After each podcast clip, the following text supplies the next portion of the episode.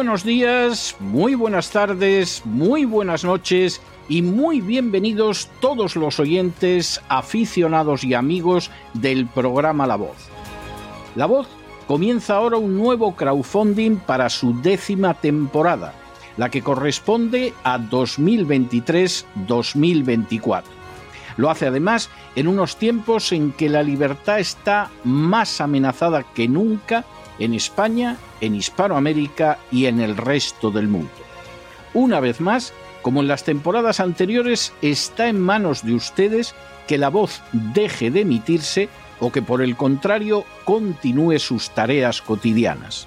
Debido a la crisis económica, al cambio del dólar en relación con el euro y sobre todo a la censura persistente de este programa en las redes con su correspondiente desmonetarización, en esta décima temporada nos vemos obligados a aumentar el objetivo del crowdfunding hasta la cifra de 150 mil dólares. Con esa cantidad, la voz podría cubrir los gastos de hardware, la distribución por Internet del programa, los modestísimos estipendios que recibe el equipo de la voz integrado por ocho personas, así como los gastos generados por la comisión, las recompensas y los gastos de envío relacionados con el crowdfunding. Por supuesto, una vez más, la décima vez, como cada año, son ustedes los que deciden. Si creen que merece la pena contribuir a la causa de la verdad, de la libertad y de la justicia, como un aporte tan modesto como puede ser el coste de tres cafés o de dos refrescos, si piensan que merece la pena seguir escuchando día a día la voz son ustedes más que bienvenidos a la hora de contribuir al nuevo crowdfunding que permitirá que puedan escuchar este programa una temporada más. Muchas gracias por todo. God bless you. Que Dios los bendiga.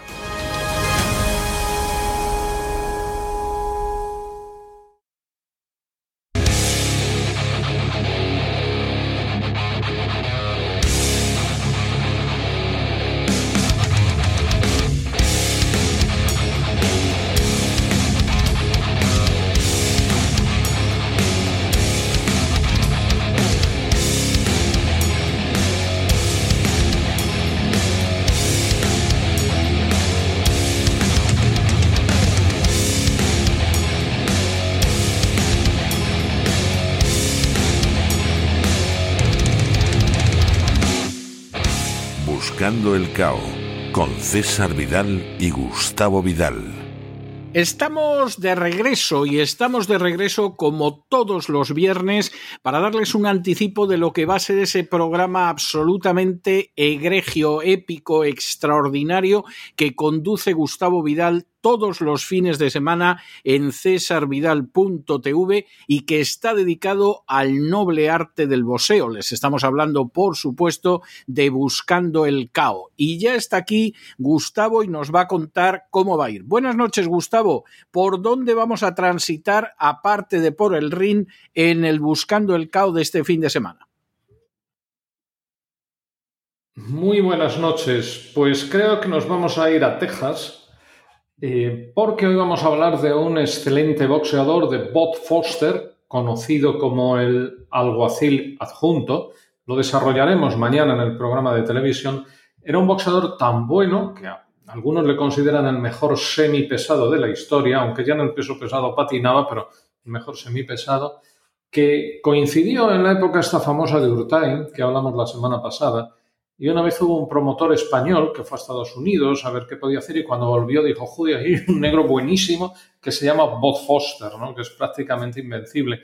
Y así era en el peso pesado. Fue un boxeador formidable. Hablaremos de su carrera, de cómo la desarrolló, los triunfos que tuvo. Y después de esta presentación, pues nos iremos, como casi siempre, a las efemérides. Recordaremos la del 22 de mayo del 93 cuando Roy Jones Jr. derrotó a Bernard Hopkins por decisión unánime por el título vacante del peso medio de la Federación Internacional de Boxeo en el estadio RFK de Washington, D.C. Vaya dos monstruos se enfrentaron.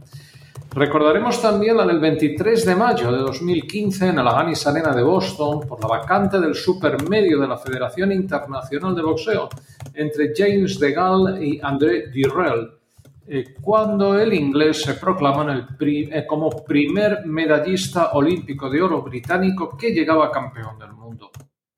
Eh, hablaremos de otra efemérides, la desarrollaremos y la veremos comentada, que es la del 25 de mayo del 65.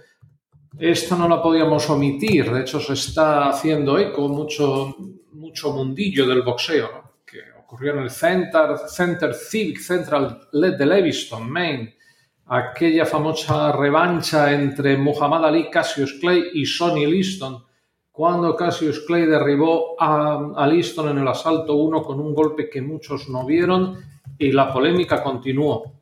Uno de los combates más polémicos de la historia y una de las efemérides más icónicas, de hecho, ha dado origen a la foto más icónica de la historia del boxeo. Y finalmente, el 27 de mayo del 83, dentro de las efemérides, del bloque de efemérides que veremos seguido, Marvin Hagler noquea en el cuarto asalto a Wilford Escipion en el Center Civic de Providence, Rhode Island, y gana el Mundial Mediano de la F de la Federación Internacional de Boxeo inaugural. Él ya tenía las versiones del Consejo y de la Asociación. Después de esto nos iremos a un auténtico thriller que ocurriría en Sudáfrica, que fue la pelea entre Bob Foster y Pierre Fourier, entre un blanco y un negro en la Sudáfrica del apartheid y la que se lió alrededor, que no fue poca, pero bueno, vencer a, Bob Foster, a Bob Foster le daba igual viajar a Sudáfrica como si hubiera tenido que celebrarse el combate en la luna en el mar de la tranquilidad, hubiera ganado igual. Veremos también la pelea que hizo con Mike Quarry, el hermano de Jerry Quarry, un combate muy muy interesante que Bob Foster lo concluyó como solía concluir todos.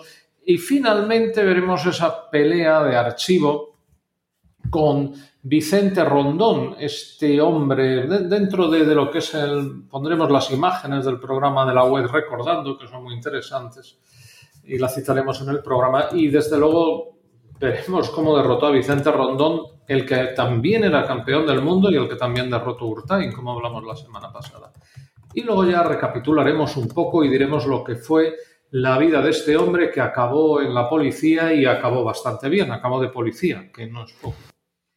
Pues estupendo, tiene un aspecto buenísimo, como siempre, este Buscando el Cao, donde nos vamos a encontrar con nuestros televidentes en cesarvidal.tv este fin de semana.